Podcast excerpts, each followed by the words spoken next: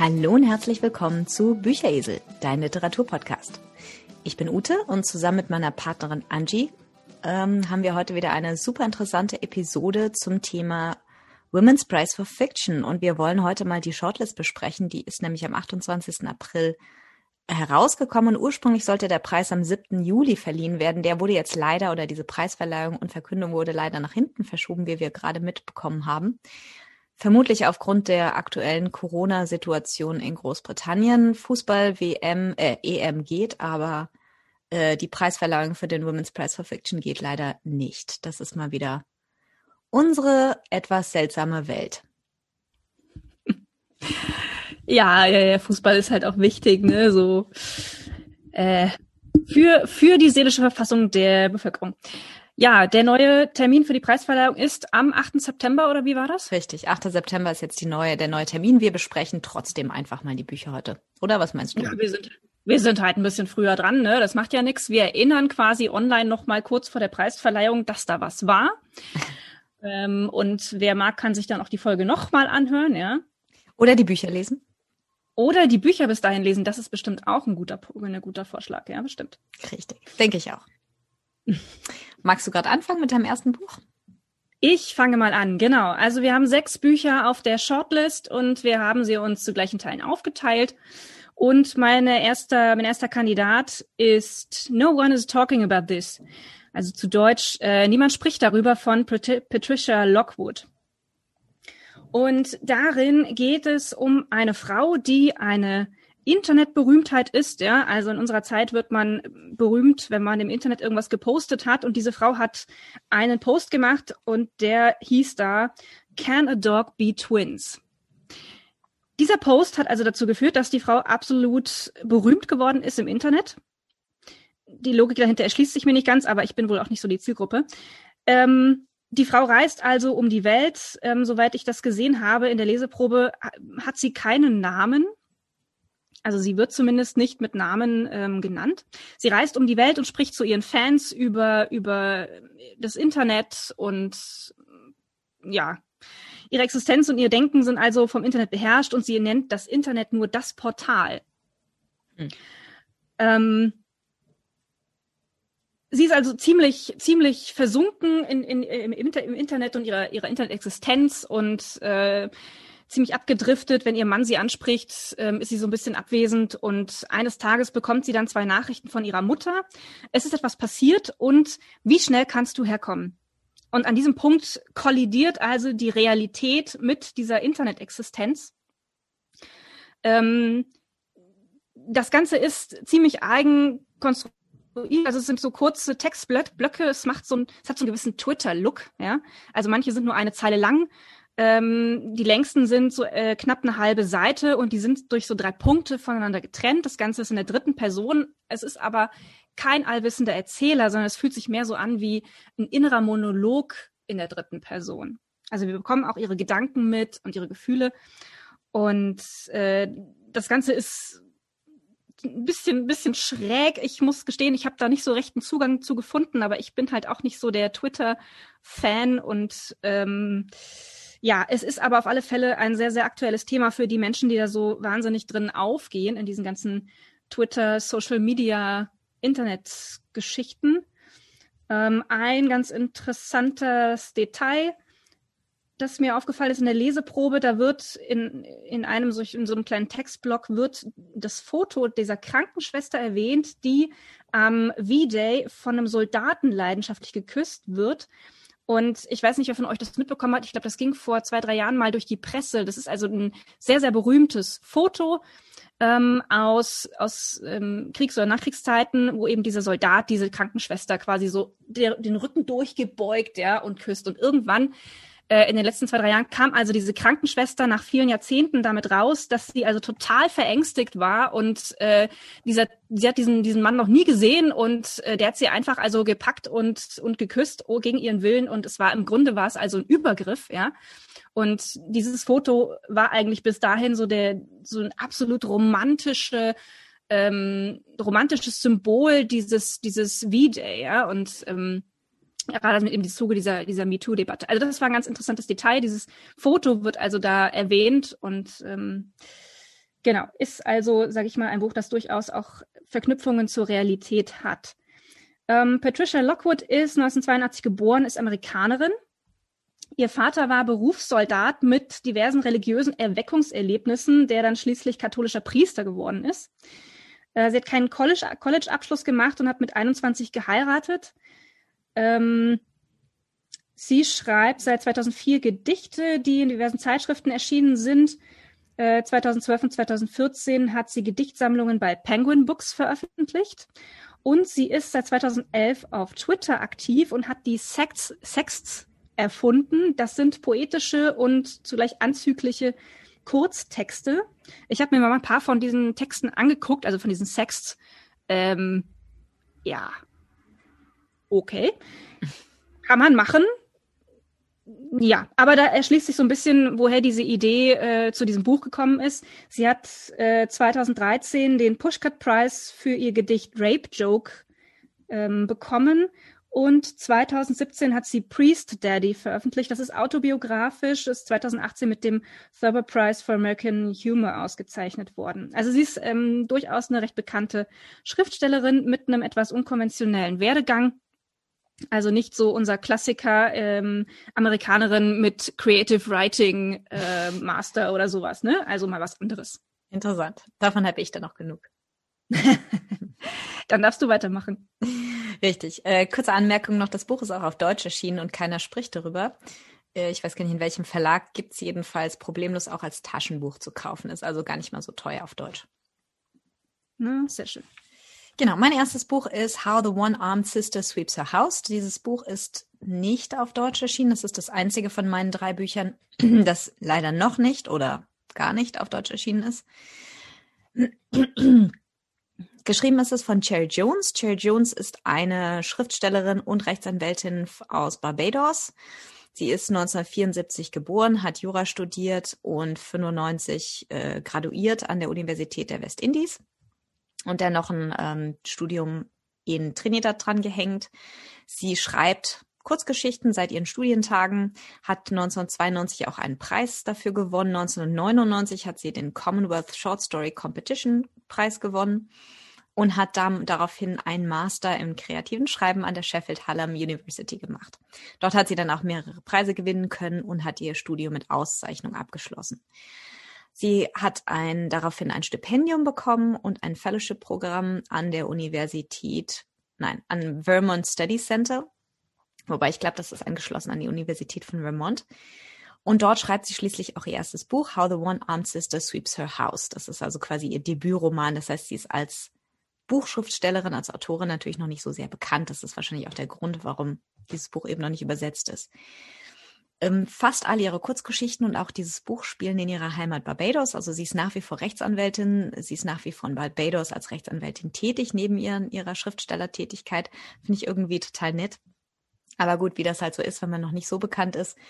Naja, ich sag mal, da muss man natürlich so seinen, seinen Job durchaus noch behalten, bevor man sich vielleicht dann in eine Karriere als Schriftstellerin verläuft, die dann so ein bisschen eine Eintagsfliege wird. Wobei ähm, das Buch ist sehr, sehr gut geschrieben, hat sehr gute Kritiken bekommen, auch von der Sprache. Ähm, viele, die es gelesen haben, haben eben vor allem auch gesagt, die, die Sprache ist ganz toll. Ich fand es mm, ein bisschen komplex, aber durchaus auch nicht so schwierig zu lesen. Es geht um ein, eine Frau, Lala, die ziemlich rebellisch ist. Sie ist die Mittel, der Mittelpunkt dieser, dieser Geschichte und alle anderen hm, alle anderen Personen sind sozusagen irgendwie mit ihr verbunden, verknüpft oder verwandt. Ähm, die Geschichte beginnt oder das Buch beginnt damit, ähm, indem ihre Großmutter ihr die Geschichte der einarmigen Schwester erzählt. Ein Mädchen, die nicht auf ihre Mutter oder nicht auf seine Mutter hört und als Konsequenz einen Arm an ein böses Monster verliert. Das ist natürlich so eine Volksgeschichte, so eine Art Märchen. Aber die Idee ist eben, den Kindern sozusagen so ein bisschen Angst zu machen, damit die eben nicht, sage ich mal, damit die eben auf alles hören, was Mütter und Großmütter ihnen so sagen. Und naja, gut, das Übliche eben, wie Märchen so sind. Lala ist aber eher so der Mensch oder sie, sie sympathisiert, eigentlich mit dem Mädchen und sieht das Mädchen nicht als, ähm, als diejenige, die selber an ihrem Schicksal schuld ist, sondern sie sieht die Schuld bei dem bösen Monster.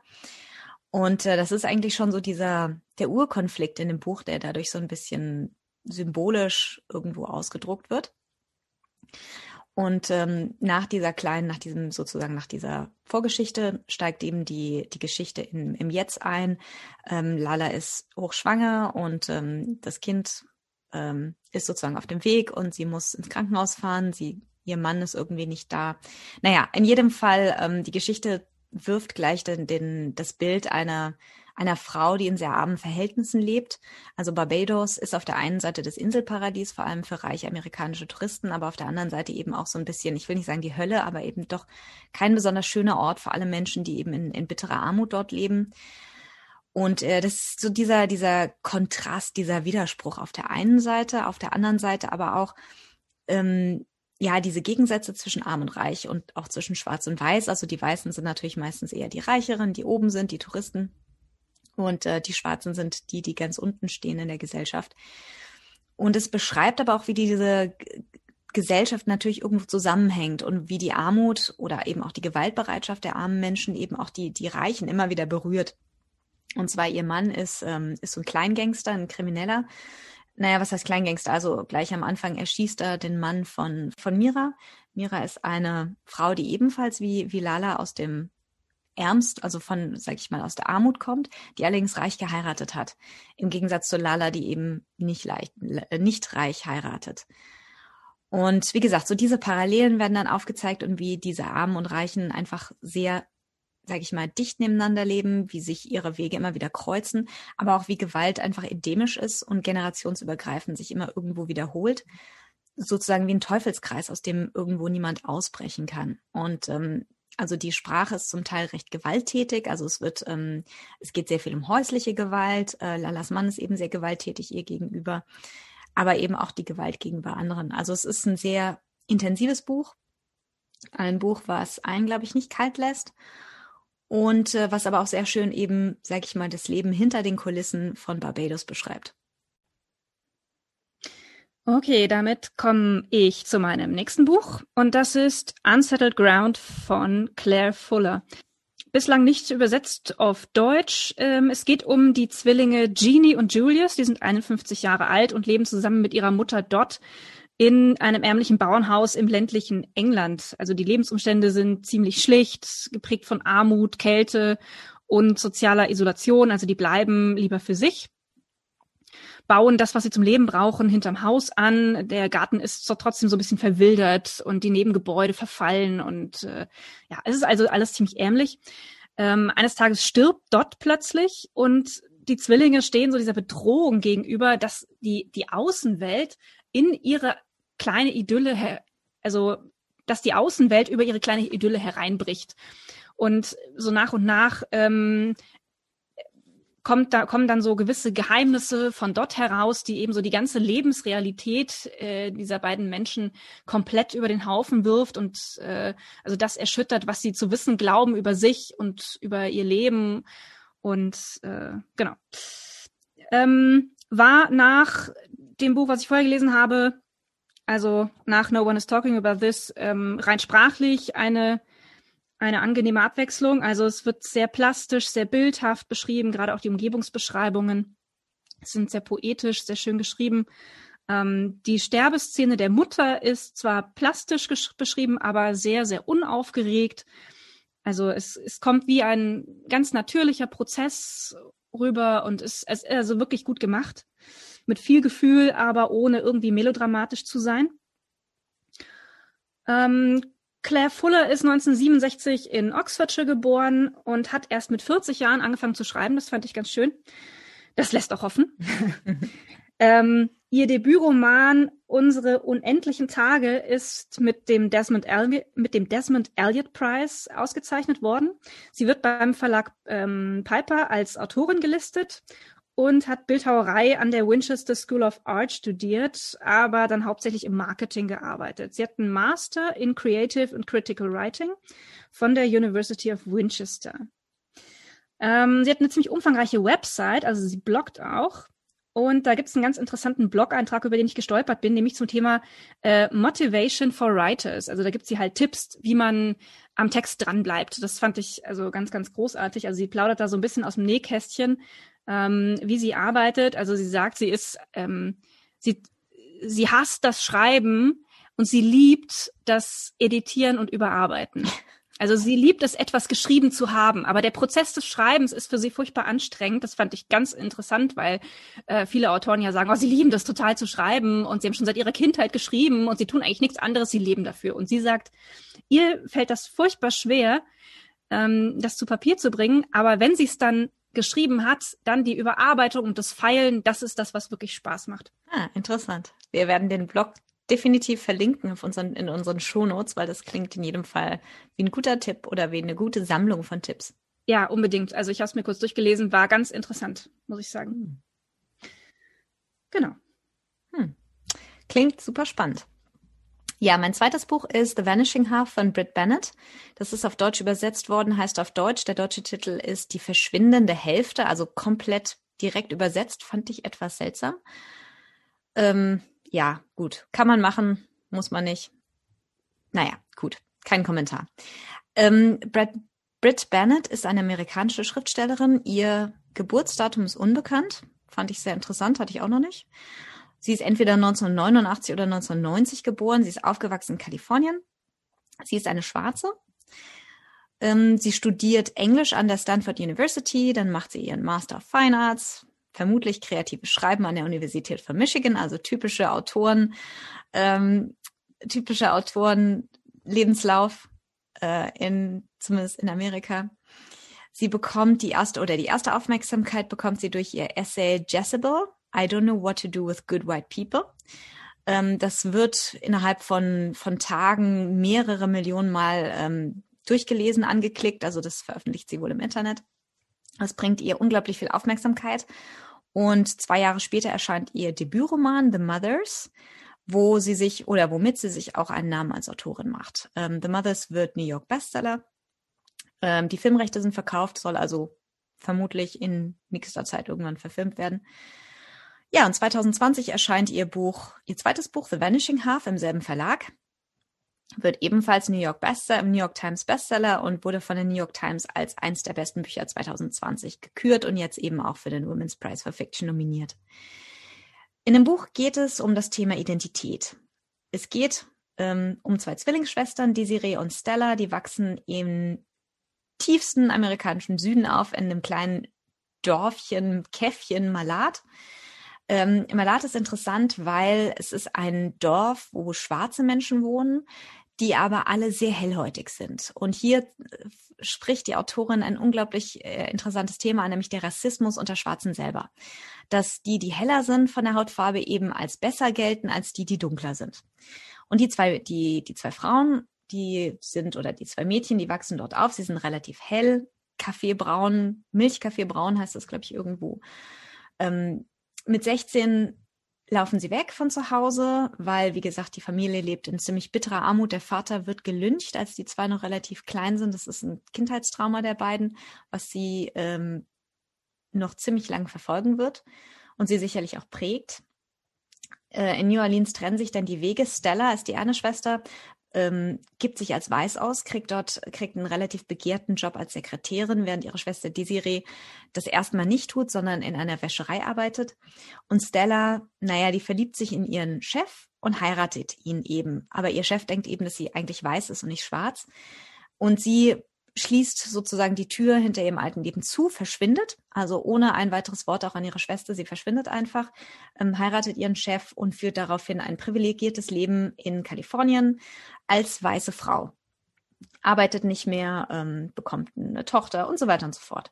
Die Serie kann es überhaupt nicht fassen. Die ist komplett von den Socken, dass ihre Schwester einfach so verschwindet, weil die zwei haben sonst immer alles zusammen gemacht, sind Zwillinge, eineige Zwillinge.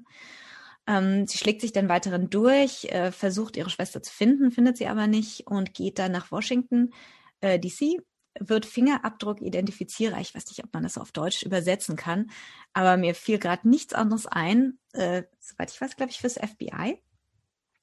Das äh, Buch spielt, also das beginnt, glaube ich, in den 50er Jahren und zieht sich bis in die 90er Jahre. Also ist schon ein bisschen älter. Insofern, damals gab es wahrscheinlich noch solche Berufe, damals gab es noch keinen Fingerprint-Scanner und solche Sachen.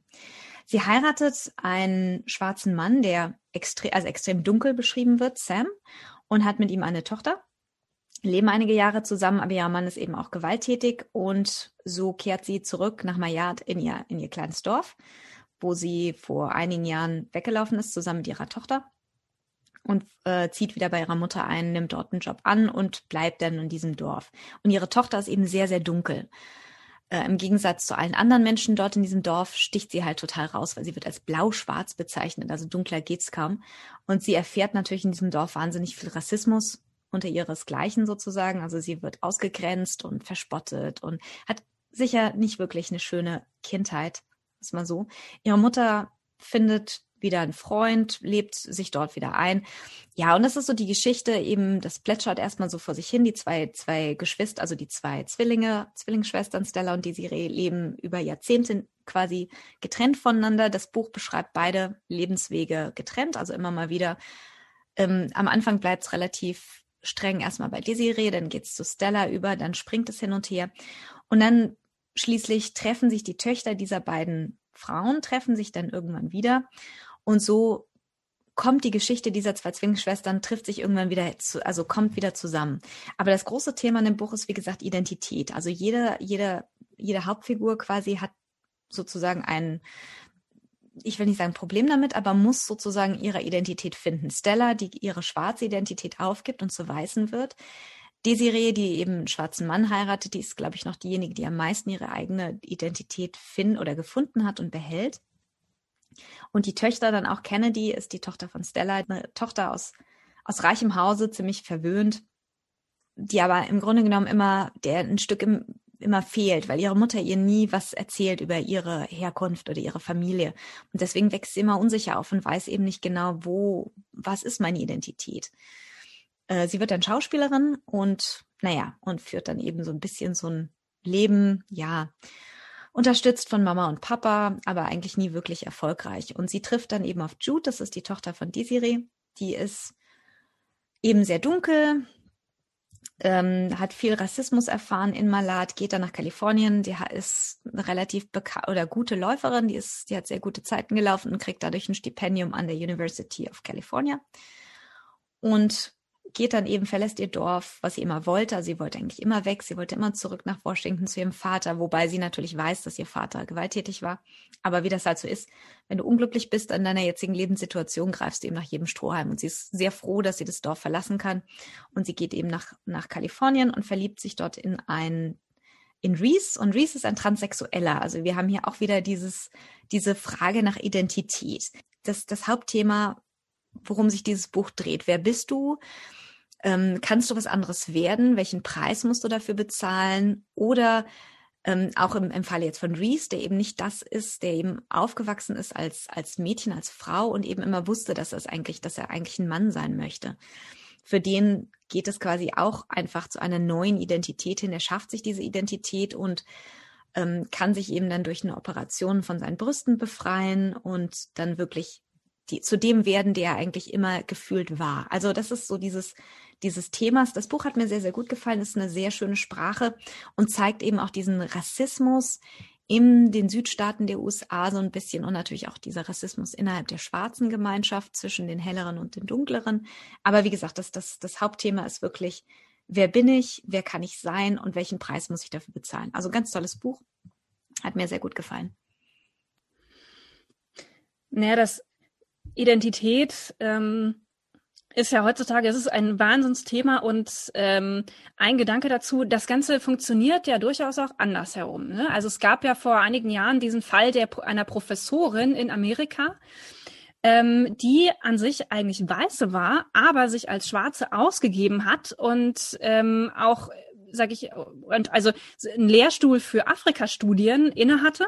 Hm und da auch also in der schwarzen Gemeinschaft sehr sehr stark ehrenamtlich sich engagiert hat und so weiter. Die wurde also hoch gefeiert und also ganz ganz tolle Frau muss es gewesen sein. Und dann kam irgendwann heraus, dass sie eigentlich weiße ist und sie äh, also die ist dann tatsächlich, die ist dann entlassen worden, ging, ging durch, durchs Internet, ging durch die Presse, war riesen Shitstorm und ähm, man hat sie also äh, aus allen Ämtern ähm, entfernt und so weiter, war, war eine riesen Aufschrei. Und ähm, das hat übrigens Mitu Sanyal, ich glaube, das ist eine deutsche Autorin, äh, verarbeitet, und zwar in ihrem Buch Identity. Hm. Okay. Ist relativ frisch, glaube ich. Dieses oder letztes Jahr. Äh, da hatten wir einen Post in der Gruppe, glaube ich. Ja. Ähm, die, die verarbeitet diese, genau diese Geschichte. Also wahnsinnig spannend, weil halt, weil sie halt auch die Frage stellt, was ist Identität? Was mhm. bestimmt oder wer bestimmt, wer du bist und wer du sein darfst? Ja.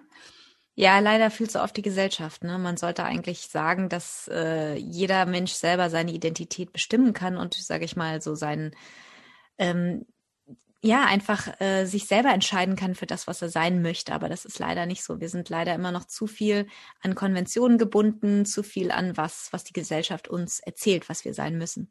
Hm, ja, aber ich meine, da stellt sich ja auch schon die Frage, ähm, darf ich jetzt entscheiden, dass ich schwarz bin? Ich meine, die, die Professorin hat damals gesagt, sie fühlt sich als Schwarze oder als als ähm, wie sagt man Angehörige eine, von zu People of Color. Also ne, das ist wo, wo endet gesellschaftliches Konstrukt und wo beginnt biologisches? Ja, und da ist dann, ne, da, da, da kommen wir dann so auf dieses Thema. Ähm, ist das, ist Hautfarbe, also ist diese, diese Hautfarbeneinteilung, ist das überhaupt biologisch begründbar? Ja. Mhm. Und äh, da sind wir also äh, auf sehr, sehr unsettled ground, um mal, um mal diesen Titel zu bemühen, ja, auf sehr, sehr schwankendem Boden. Ähm, das wird ganz, ganz heiß diskutiert und ähm, ja, also ich, ich glaube, es wird auch, je nachdem, in welche Richtung diese Identitätswahrnehmung geht, wird das sehr, sehr unterschiedlich diskutiert. Ne? Denn ja, ähm, man, man sympathisiert, oder ich weiß gar nicht, sympathisiert man automatisch mit einer, sage ich mal, hellhäutigen Schwarzen, die sich als Weiße ausgibt äh, und verteufelt automatisch eine Weiße, die sich als Schwarze ausgibt ähm, und im Prinzip, ich sag mal, ich weiß nicht, ob sie behauptet hat, dass sie Rassismus ausgesetzt war, aber ne, das ist, das ist ein sehr, sehr schwieriges Thema. Ja, ich meine, dasselbe ist ja im, im, im auch äh, mit, mit Gender einfach, ne? Also ja. ich meine, kannst bestimmst du, ob du ein Mann oder eine Frau ist oder mhm. bestimmt das die Gesellschaft, ne? Heißt es, du hast Brüste und du hast äh, äh, du hast eine Vagina, also bist du eine Frau oder hast du einen Penis, dann bist du ein Mann und das ist eben oft mhm. nicht so. Es gibt ja und es gibt ja auch Zwischenstufen, ne? Weil man inzwischen weiß, es gibt ja auch biologische Zwischenstufen. So so sehr eindeutig äh, ist es nicht unbedingt in allen Fällen. Eben, und das denke ich ist auch so ein bisschen meiner Meinung nach mit Rasse so, weil, also Rasse gibt's ja sowieso nicht. Wir sind alle durchmischt und am Ende des Tages kommen wir alle aus Afrika. Also insofern finde ich auch ähm, Rasse einen sehr, einen sehr sozial geprägten Begriff irgendwo. Mhm.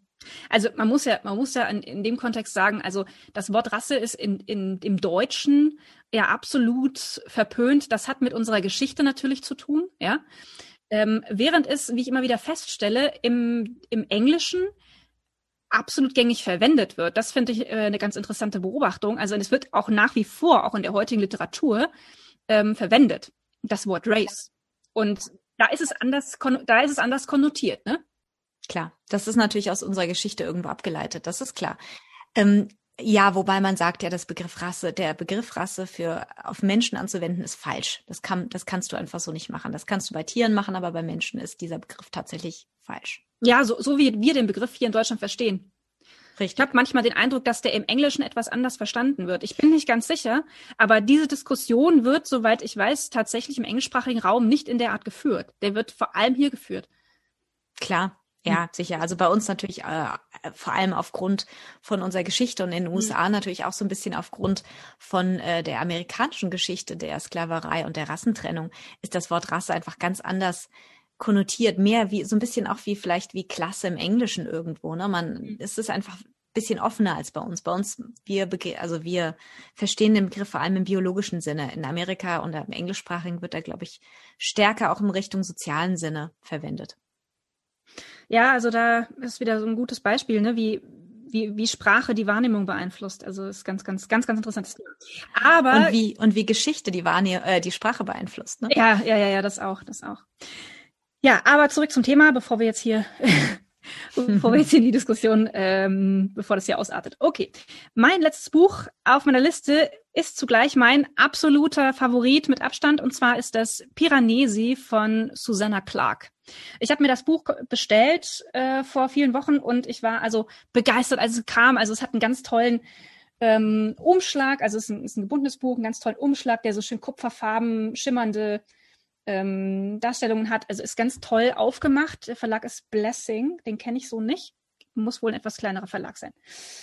Ähm, Piranesi ist, würde ich mal sagen, Fantasy, allerdings sehr, sehr, sehr, sehr, sehr unkonventionelle Fantasy. Ähm, Piranesi ist der Name des Protagonisten, ist ein Mann, der lebt in einer Welt, die er das Haus nennt. Das Haus ist ein gigantisches Gebäude und das hat also Säle und Vestibüle, die sich bis, ist, bis ins Unendliche ziehen. Also Piranesi versucht, diese, diese Weiten zu erkunden und diese Säle zu erforschen, aber er hat noch kein Ende gefunden.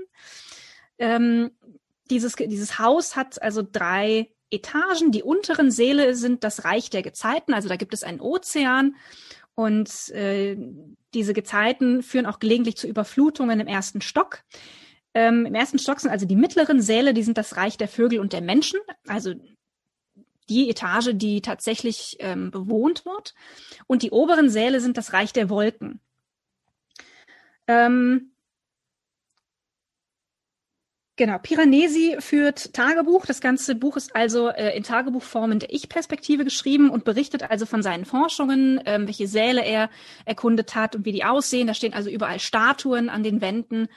Und ähm, das ist also seine Lebensaufgabe und einmal pro Woche trifft er sich mit dem einzigen lebenden Menschen, den es außer ihm in dieser Welt noch gibt und das ist der andere.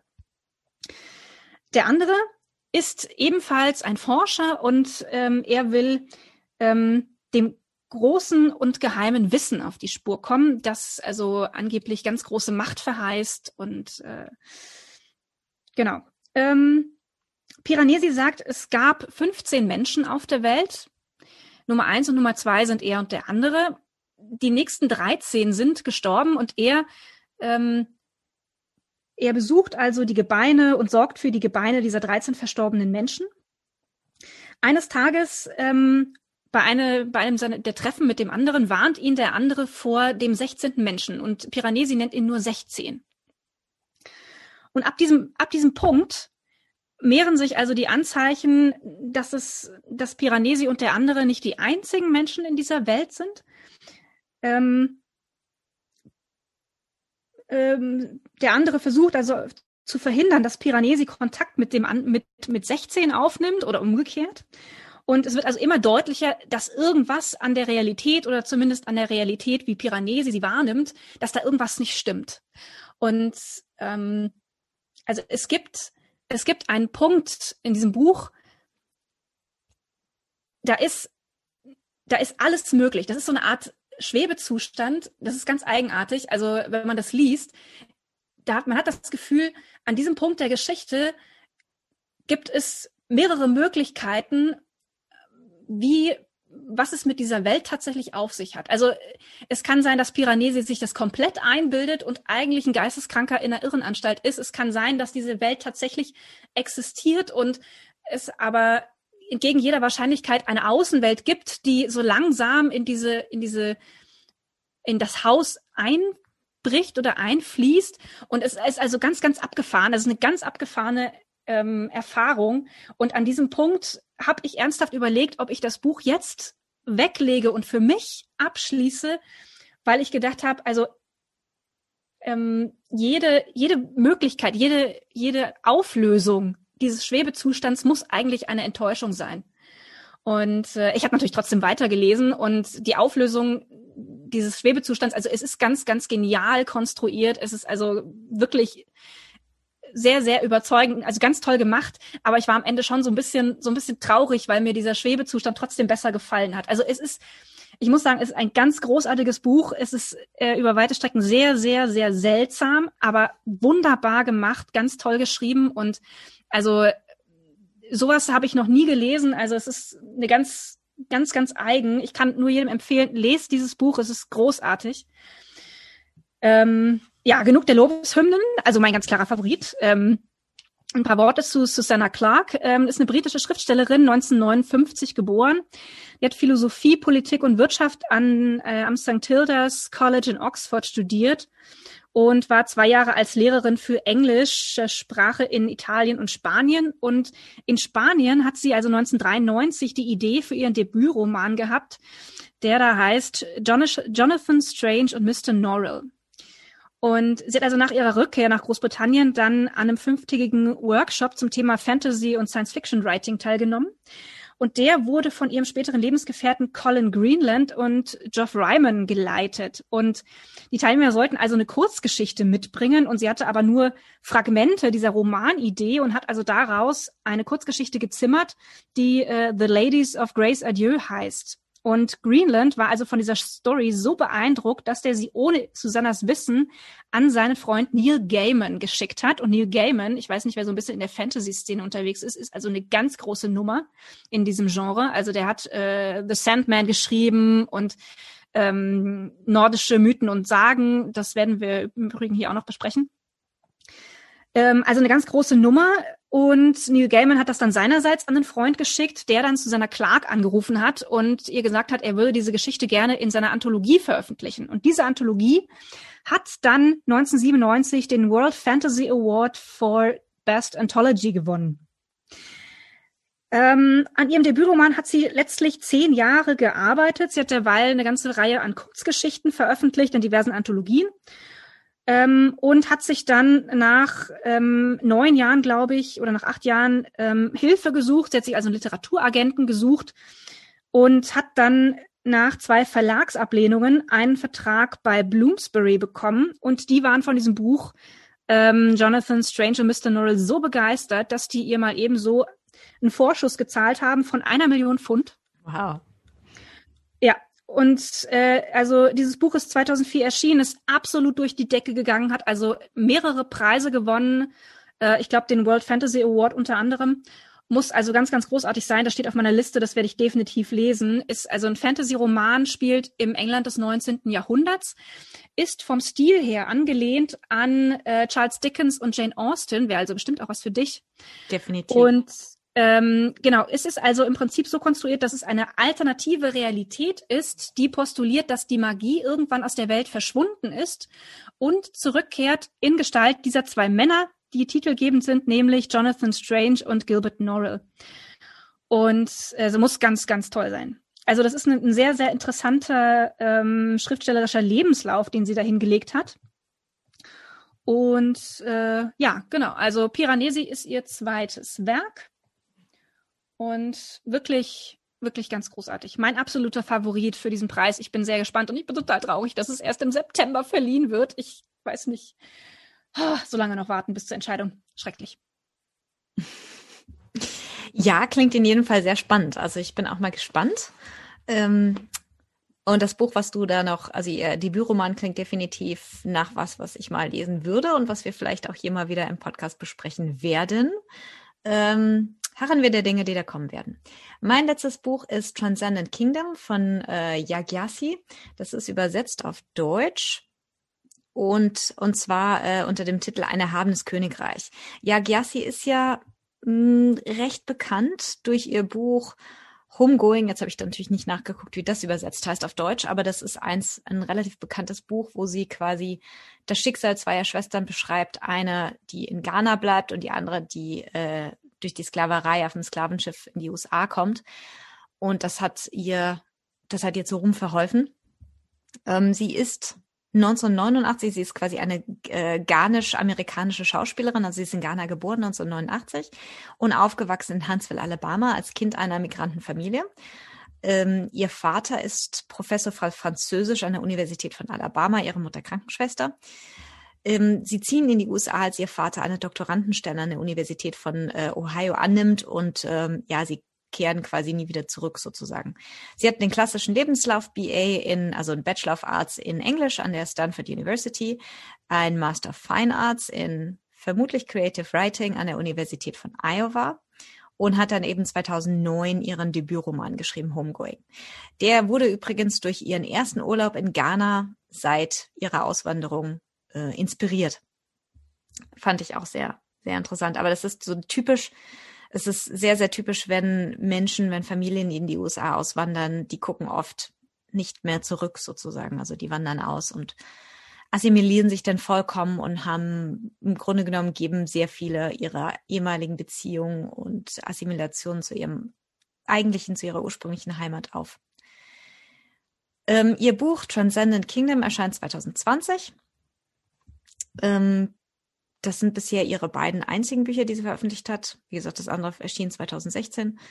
Äh, beide Bücher haben, sind ziemlich erfolgreich gewesen, haben einige Preise gewonnen und eben jetzt auch diese ist shortlisted für die äh, Women's Prize for Fiction. Schauen wir mal. Äh, ja, Gersi lebt nach wie vor in USA. Sie lebt in Berkeley in Kalifornien. Ja, das Buch spielt, ähm, hat gewisse autobiografische Züge, würde ich mal so sagen, wobei nicht, nicht vollständig. In jedem Fall dreht es sich um das Thema Einwanderung. Es dreht sich um das Thema einer, oder es geht um eine Familie, die aus Ghana in die USA einwandert. Ähm, die Hauptperson, die Erzählperson ist Giffy. Es ist in der Ich-Perspektive geschrieben. Giffy erzählt aus ihrem Leben. Es ist ein Rückblick an, also wir erfahren ähm, über ihr, ihre Biografie sozusagen als in, in Rückschauen, in Rückblenden. Ähm, das Buch spielt in der Zeit, wo sie an einer Universität äh, forscht und ich glaube, sie ist dabei zu graduieren. Sie macht gerade ihre Graduation. Sie arbeitet an einem Forschungsprojekt und ihre Mutter fällt in eine schwere Depression und sie holt sie zu sich. Und während sie eben im Jetzt lebt, erinnert sie sich zurück an ihre Kindheit, wie sie eben, also ein bisschen, wie sie, also sie selber ist in den USA geboren, aber ihre Mutter Ihr Vater und ihr Bruder sind aus Ghana eingewandert und ihre Mutter war die treibende Kraft dahinter. Die hatte an so einer an dieser Green Card Lotterie teilgenommen, um nach Amerika zu bekommen, hat gewonnen und äh, konnte dann mit ihrem Sohn einreisen. Ihre Mutter war extrem ehrgeizig für die Kinder. Also sie hatte eben ihren Sohn und hat eben gesagt, ich möchte, dass mein Sohn in Amerika groß wird und dort alle Chancen und Möglichkeiten hat, die er in Ghana eben nicht hat.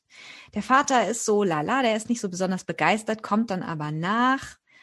Ähm, naja, und das Leben als schwarze Immigranten im, in Alabama, also sie, ähm, sie leben in Alabama im Süden, ist halt nicht einfach. Es gibt sehr viel Rassismus, das ist nicht das Hauptthema im Buch, aber eins der Themen natürlich, es kommt immer wieder vor. Ähm, die Mutter arbeitet als Altenpflegerin, der Vater arbeitet als Hausmeister beziehungsweise als, als Putzmann in einer Schule. Die kommen gerade so immer über die Runden mit dem Geld. Also es reicht eigentlich nie vorn und hinten. Also sie müssen sich immer irgendwie querlegen, um genug zu haben für die Kinder, die natürlich in die Schule gehen. Und denen natürlich auch nichts fehlen soll, aber im Grunde genommen ist das Geld immer knapp. Und der Vater zerbricht letzten Endes an dem Leben und kehrt zurück nach Ghana. Ähm, sagt seiner Familie nicht, dass er quasi nicht wiederkommt, sondern sagt, naja, er geht seinen Bruder besuchen, irgendeine Familienfeierlichkeit und kommt dann aber nicht zurück. Und vor allem der Sohn, der ein gutes bisschen älter ist als Gifty, ähm, Nana, der hatte eine sehr enge Beziehung mit seinem Vater. Der fühlt sich fürchterlich betrogen und im Stich gelassen. Und das ist eine Sache, die ihn prägt. Die Tochter weniger, die ist noch sehr jung. Also Gifty selber ist noch sehr jung, als ihr Vater die Familie verlässt. Es ist sicherlich auch ein Trauma, aber nicht so traumatisch wie für den Bruder. Der Bruder kommt sehr stark nach dem Vater. Also ist ein sehr großer Mensch. Also er wächst sehr stark und wird sehr groß. Der Vater hat ihn immer zum Fußballspielen animiert, obwohl das in den USA ja nicht so der große Sport ist. Aber von einem Tag auf den anderen ähm, wendet er sich vom Fußball ab und fängt Basketball an, was ihm natürlich zu Pass kommt wegen seiner Größe. Also er spielt mit einer extremen Wut. Das ist so für ihn die Möglichkeit, dieses Trauma zu verarbeiten, ist der Sport und er ist auch sehr, sehr gut. Und da zeigt sich eben auch so ein bisschen Rass der Rassismus der Gesellschaft. Wenn er gut spielt, dann wird er gefeiert. Und wenn er schlecht spielt, dann wird er rassistisch beschimpft sozusagen. Ne? Und er verletzt sich bei einem Spiel und bekommt von, von den Ärzten Opiat verschrieben und rutscht in die, in die Medikamentenabhängigkeit und dann später eben auch äh, in die Heroinsucht als letzten Endes als Konsequenz daraus. Ähm, und das ist eine ganz, ganz tragische Geschichte. Also die Familie versucht ihn da rauszuziehen, aber sie kriegt im Grunde genommen überhaupt keine Hilfestellung von der Gesellschaft. Also die Mutter ist sehr religiös, sie ist in der Kirche und die Kirchengemeinschaft ist aber hauptsächlich weiß. Sie sind die einzigen Schwarzen dort drin und sie wird im Grunde genommen, sie kriegt fast gar keine Hilfestellung.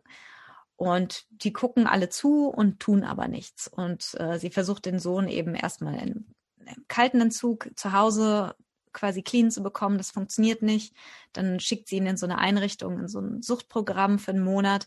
Das funktioniert aber letztens auch nicht. Und er gleitet immer tiefer in diese Sucht ab. Wie gesagt, aus einer Medikamentenabhängigkeit wird eine Heroinsucht und er stirbt dann wenig später an einer, Überdosis. Und das ist für die Familie, die bricht natürlich komplett auseinander. Die Mutter rutscht in eine tiefe Depression. Ähm, das, wie gesagt, wir lesen das ja alles in Rückblenden von Gifty selber, von dem Mädchen, von der Schwester. Und sie schreibt in ihrem Tagebuch über diese Zeit. Also sie erinnert sich zum Teil und zum Teil haben wir Tagebucheinträge von ihr, wobei die meistens nur ganz kurz sind, weil sie das, weil sie noch ziemlich jung war, als sie das geschrieben hat.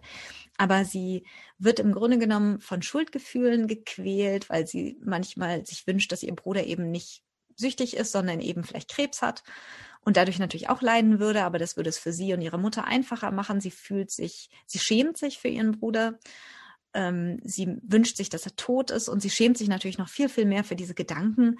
Und das ist das große Trauma und das, das bringt sie dazu, sich zu verschließen. Sie wird sehr eigenbrötlerisch, sie, ähm, sie lässt niemand mehr an sich ran. Ihre Mutter selber rutscht in Depressionen. Sie kehrt für einen Sommer, wird sie zurück nach Ghana geschickt zu ihrer Tante, weil ihre Mutter sagt, sie, sie braucht jetzt erstmal Zeit alleine, um, um sich zu heilen sozusagen, um sich selber daraus zu ziehen. Und naja, die Konsequenz, die sie daraus zieht, ist, dass sie im Grunde genommen immer besser sein muss als alle anderen. Sie, sie sucht sich das schwerste Fach aus zum Studieren. Ähm, sie studiert äh, Neurowissenschaft, Neuroscience und macht Medikamente. Und im Grunde genommen, sie wird getrieben von dem Wunsch herauszufinden, warum rutschen Menschen in eine Abhängigkeit und andere Menschen nicht? Warum trinken manche Menschen jedes Wochenende ihr, ihr Wein und ihr Bier und es bringt sie aber nie in eine Abhängigkeit, während andere Menschen ein Glas Alkohol trinken und sofort süchtig werden danach. Und das ist im Grunde genommen die große Frage, die sie, die sie nicht loslässt und die eben auch zeigt, wie sehr das ein Trauma war, dass sie ihren Bruder eben in dem Alter verloren hat. Und das ist eigentlich auch das Hauptthema in dem Buch und gleichzeitig auch so dieser Konflikt Religion, Wissenschaft. Ihre Mutter ist sehr religiös, schleppt Gifti und ihren Bruder mit in die Kirche. Also die müssen immer in die Sonntagsschule und zu Gottesdienst. Und sie, ihr Bruder zieht sich da ziemlich schnell raus, hatte als Ausrede immer den Sport und sie selber will das nicht, kann das nicht. Als Kind ist es für sie auch so eine Möglichkeit, dazuzugehören, sozusagen zu, zu zeigen, okay, oder einfach Teil einer Gruppe zu sein, obwohl sie anders ist als alle anderen. Und sie merkt aber, dass im Grunde genommen die Religion ihr keine Antworten auf ihre Fragen geben kann. Und deswegen ist für sie irgendwann, öffnet sie sich der Wissenschaft. Und die Wissenschaft kollidiert aber in manchen Dingen natürlich mit ihrem religiösen Verständnis. Und für sie ist das immer so ein bisschen ein Konflikt und sie braucht im Grunde genommen dieses Buch, das ist sozusagen diese Rückblenden, ist für sie eine Möglichkeit, Religion und Wissenschaft so ein bisschen zu versöhnen, sagen wir es mal so. Und letzten Endes ist das auch so ein bisschen der Weg, wie sie es schafft, sich aus diesem Trauma vielleicht nicht zu befreien, aber zumindest damit ihren Frieden zu schließen. Und es ist ein sehr tolles Buch. Ich habe das Buch ähm, habe ich mir gekauft. Also ich habe das auch hier rumliegen. Ich habe es fast komplett gelesen. Das letzte, so die letzten paar Seiten habe ich noch nicht gelesen, aber es ist in jedem Fall auch eine große Leseempfehlung von meiner Seite. Ist auch ein ganz schönes Buch. Ähm, so grüner Umschlag mit, also auch sehr, sehr schön gemacht. Und äh, wirklich ein ganz tolles Buch, hat mir sehr, sehr gut gefallen. Ich könnte nicht genau sagen, was mein persönlicher Favorit ist. Also mir hat auch, mir hat auch The Vanishing Half, die verschwindende Hälfte, sehr, sehr gut gefallen. Diese beiden Bücher wären für mich in jedem Fall wahrscheinlich von meinen drei Büchern meine Favoriten. Also ich könnte nicht sagen, welches Buch mir besser gefallen hat. Beide haben mir sehr, sehr gut gefallen. Ähm, alle drei Bücher, die ich gelesen habe, fand ich eigentlich sehr schön, haben mir gut gefallen, kann ich grundsätzlich empfehlen. Wir sind auf alle Fälle sehr gespannt. Ich bin für Piranesi, Piranesi, Piranesi. ja, ja, schade, dass es jetzt doch ja. noch so lange dauert. Also wir müssen uns alle noch bis September gedulden. Aber wie gesagt, man kann die Zeit nutzen und vielleicht die Bücher oder eins oder zwei dieser Bücher lesen. Wirklich ganz tolle Bücher. Und ich finde es auch toll, dass einige schon auch auf Deutsch durchaus äh, übersetzt sind, dass man die auch auf Deutsch bekommen kann. Definitiv. Damit sind wir am Ende für heute. Richtig. Wir wünschen euch einen schönen Tag, einen schönen Morgen, einen schönen Abend, wann auch immer ihr uns hört. Liebe Grüße aus Bayern. Und liebe Grüße auch von mir, mal nicht aus Indien, sondern aus dem schönen, kalten, verregnerischen Hessen.